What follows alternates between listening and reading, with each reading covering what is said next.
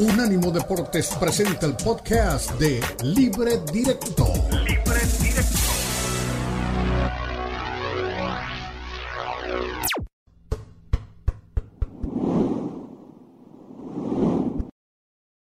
Día 11 del Campeonato Mundial de Fútbol. Como siempre, Unánimo Deportes Libre Directo está en el Qatar 2022 en este día que las noticias no son muy buenas para el equipo mexicano ni para la afición mexicana, porque México quedó eliminado del Campeonato Mundial de Fútbol. Por primera vez después de siete años, México se devuelve, después de siete mundiales, perdón, estamos hablando de tiempos y tiempos y tiempos, se devuelve después de una primera ronda con Brasil, era el equipo que más había logrado pasar a las octavos de final de los campeonatos mundiales de fútbol.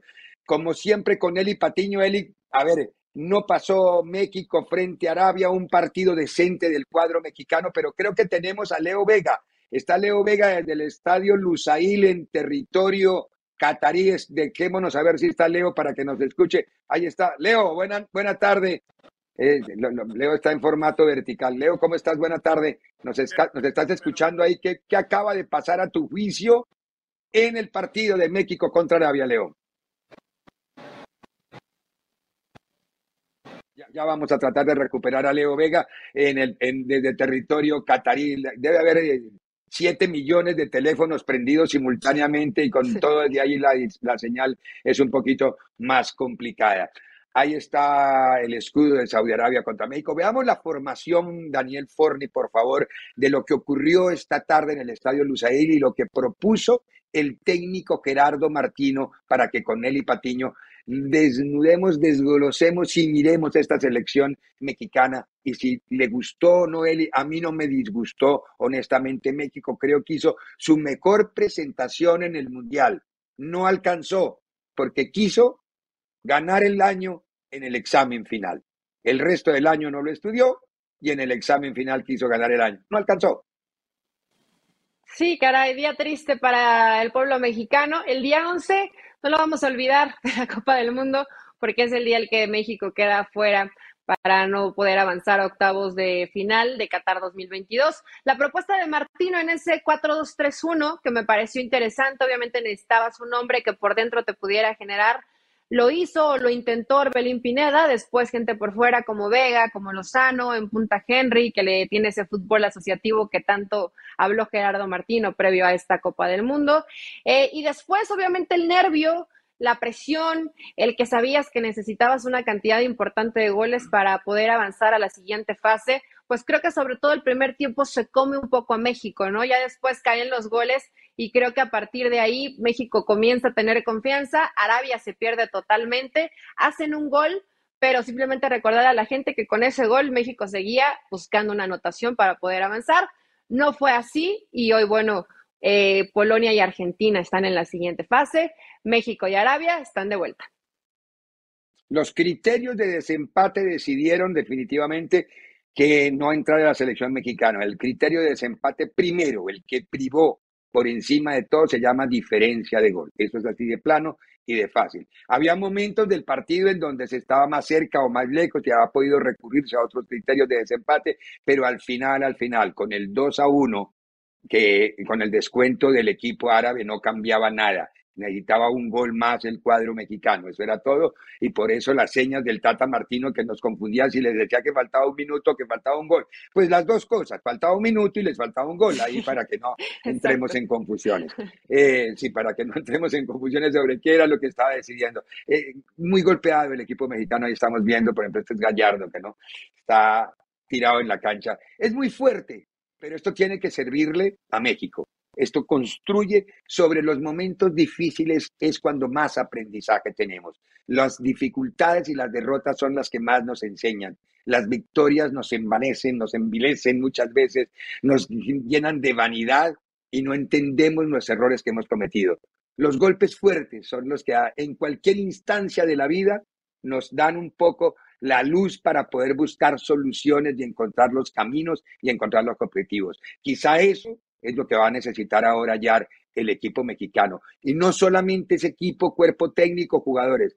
Desde la pirámide administrativa se debe empezar a manejar mucho mejor el fútbol mexicano porque no está bien administrado Y esta, justamente esta administración de John de Luisa ha sido funesta, pero funesta. No ganó nada. No hay cupo a Juegos Olímpicos y por primera vez en tarrados de años se devuelve México en la primera ronda de un campeonato mundial. Muy fuerte para la administración John de Luisa, Eli.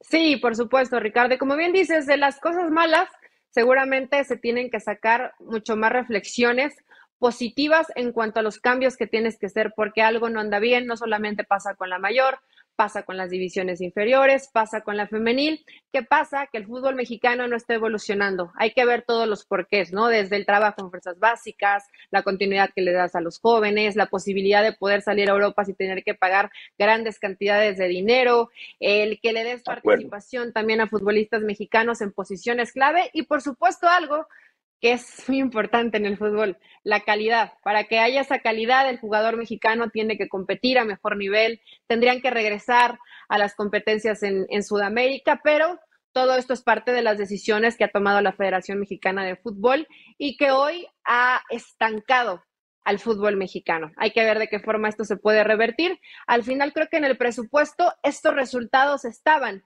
Un empate, una victoria y una derrota contra Argentina pero ni así le alcanza a México para avanzar a la siguiente fase, ¿no? Hay un título en este momento en uno de los portales quizá de más presencia en el fútbol mexicano, que es Medio Tiempo, que me parece, no sé si será fuerte o si lo compartas. Marcados de por vida, titula. Esto tiene que ver con los jugadores, más que con el cuerpo técnico. El cuerpo técnico se va, va a Rosario, hacia Asado y hasta luego vida mía. Pero los jugadores se quedan en el, en el, ambiente, ¿no? Marcados de por vida. ¿Es muy fuerte o identifica tú como lectora, como cronista, como aficionada, como analista, te identificas con ese título? Es que es fuerte, Ricardo, pero es una realidad. ¿Y cuántas generaciones de selecciones inferiores, campeonas inclusive, eh, han quedado algunos marcados de por vida porque no se les da continuidad? Imagínate cuando pierdes, cuando quedas fuera de la Copa del Mundo, pero me parecería muy injusto eh, pensar que aquí vemos en la imagen a un Chucky Lozano, a un Chávez, eh, al mismo Edson Álvarez, a futbolistas que yo creo que terminan cumpliendo, Alexis Vega, decir que están marcados, ¿no? Eh, creo que se murieron intentando algo. Eso pedía la afición y eso te exige el fútbol. Si vas a quedar fuera, quédate intentando lo mejor que puedas. Si aún así te alcanza, bueno, es parte del deporte y te regresas a casa. Pero yo creo que hay una, una generación interesante donde hay que ser también completamente honestos, Ricardo. En varias posiciones falta talento, falta formación, faltan mejores decisiones. Entonces, esto es una evaluación eh, continua. Lo hizo en su momento Estados Unidos, renovarse o morir. Y eso te va a costar a lo mejor no participar y quedarte y tener tropiezos fuertes. Pero a partir de ahí, ¿cómo te levantas? Lo hizo España, lo ha hecho Alemania, lo hace el mismo Estados Unidos. Hay que ver ahora cómo México retoma eso y se levanta. ¿De qué forma te vas a levantar? De este fracaso, ¿no? Sí, muy bien. Baja el telón de México, desafortunadamente, en el Campeonato Mundial. El otro partido que nos ocupaba es el de Polonia frente a la selección de Argentina. Cambiábamos de escenario, nos íbamos al estadio 974, el estadio más llamado los containers, le decimos en Estados Unidos, o usemos mejor el español, ¿no? Los contenedores, el estadio de los contenedores, ahí está tenemos una producción de lujo, ¿no? Es decir, aquí todo lo que hablamos nos lo van, nos, lo van vistiendo y nos lo van adornando muy bonito. En este estadio, en el de los containers o en el estadio de los contenedores, la selección argentina salió con algunas modificaciones, entre ellas la de Julián Álvarez en la zona de ataque, la presencia en, la mitad de Alexis McAllister, que fue un jugador que se ganó una posición eh, en, los partidos anteriores. Es decir, había una, una cara nueva de una Argentina renovada que se iba a encontrar con la Polonia de Lewandowski. Y esta Polonia de Lewandowski hizo, fue una fotografía inicial notable. El abrazo y el, la mano de Messi con, con el polaco.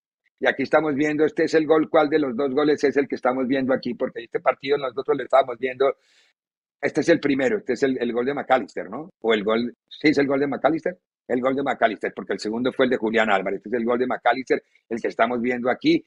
Eso, esos Argentina dio la manito mientras pudo a México, porque con un 1-0 se alargaba el, el tema del gol diferencia, el 2-0 le puso un poco más de emotividad a lo que estaban sucediendo en los dos estadios. Pero a ver, Mm, Argentina hizo lo que tenía que hacer. Le ganó a México, le ganó a Polonia y el traspié de Arabia Saudita pasa a ser secundario. Hay que esperar a ver ahora el fútbol que va a desarrollar Argentina, ¿no? Porque ya, ya el resultado quedó y ahora vienen los enfrentamientos directos, Eli. Sí, ya eso terminó. Creo que Argentina, Ricardo, cumple, pero falta. O sea, me refiero al proceso que veníamos viendo de esta Argentina, que la poníamos, pues tal vez no como la número uno, algunos como número uno, ¿no? Pero eh, Brasil también ahí, lo mismo Francia, la actual campeona. Y creo que Argentina ha ido pasando con lo justo con que sí me alcanza, pero todavía no vemos ese realmente potencial. Claro, tú sabes, podemos decir, sí, son selecciones inferiores, pero competir en una Copa del Mundo es completamente distinta a la historia. Necesitas eh, muchos factores que se reúnan para realmente tener una situación destacada. Argentina hasta el momento ha cumplido, creo que la gente, la afición argentina espera mucho más de uno de los jugadores como Messi, que hoy terminó fallando un penal, eh, pero más allá de eso, que sean tan consistentes y tienen ese poder individual que te puede marcar diferencia en cada uno de los partidos. Hoy Argentina parece que tuviera el camino pues, medianamente fácil porque va contra Australia, Polonia es el que se enfrentará a Francia, pero los partidos hay que jugarlos. Acá nada está decidido. Yo creo que Argentina puede irse tranquilo, pero no contento, porque Argentina puede dar mucho más de lo que ha dado hasta el Muy bueno. fase de grupos. Muy buen dato. Ahí está justamente cómo quedó el tablero de lo que se decidió fundamentalmente en el grupo C. Acordémonos que ya lo estábamos viendo ahí, no sé si Forni nos estaba poniendo cómo quedaron los cruces, porque en toda esta emoción de los resultados, ojo cómo quedaron. Francia irá contra Polonia en octavos de final. Muy bien. Y Australia va contra Argentina en los octavos de final. Vea, lo que vamos diciendo nos lo van respondiendo. Notable a Daniel Forni, a Tomás Colombo, a todos los que están en este momento trabajando con nosotros para que este, este programa y esta información llegue a ustedes lo más digerida posible. Eso es de acuerdo con los resultados que se dieron y porque estaban definidos los grupos C y D. Eh, bueno, tenemos que bajar el telón de este día 11, así de triste y así de mal. Dos noticias, una que tiene que ver con el, el mundo del fútbol que ojalá se reponga Edson Arantes de Nacimiento Pelé, que hoy fue nuevamente ingresado, es el símbolo, es el, por decir algo, con la muerte de Maradona, el rey vigente que hay en el mundo del fútbol. Toda la información la encuentra en Unánimo Deportes. Vaya más adelantito de Unánimo Deportes porque ya tiene León nuevo técnico, renunció Paiva y Larcamón será el nuevo técnico del equipo de El León. O sea que esto era noticia más local, pero de todas formas en este momento de Qatar 2022 es importarse, importante no olvidarse de algunas noticias. Unánimodeportes.com, todo lo que usted quiere saber, ahí lo encuentra.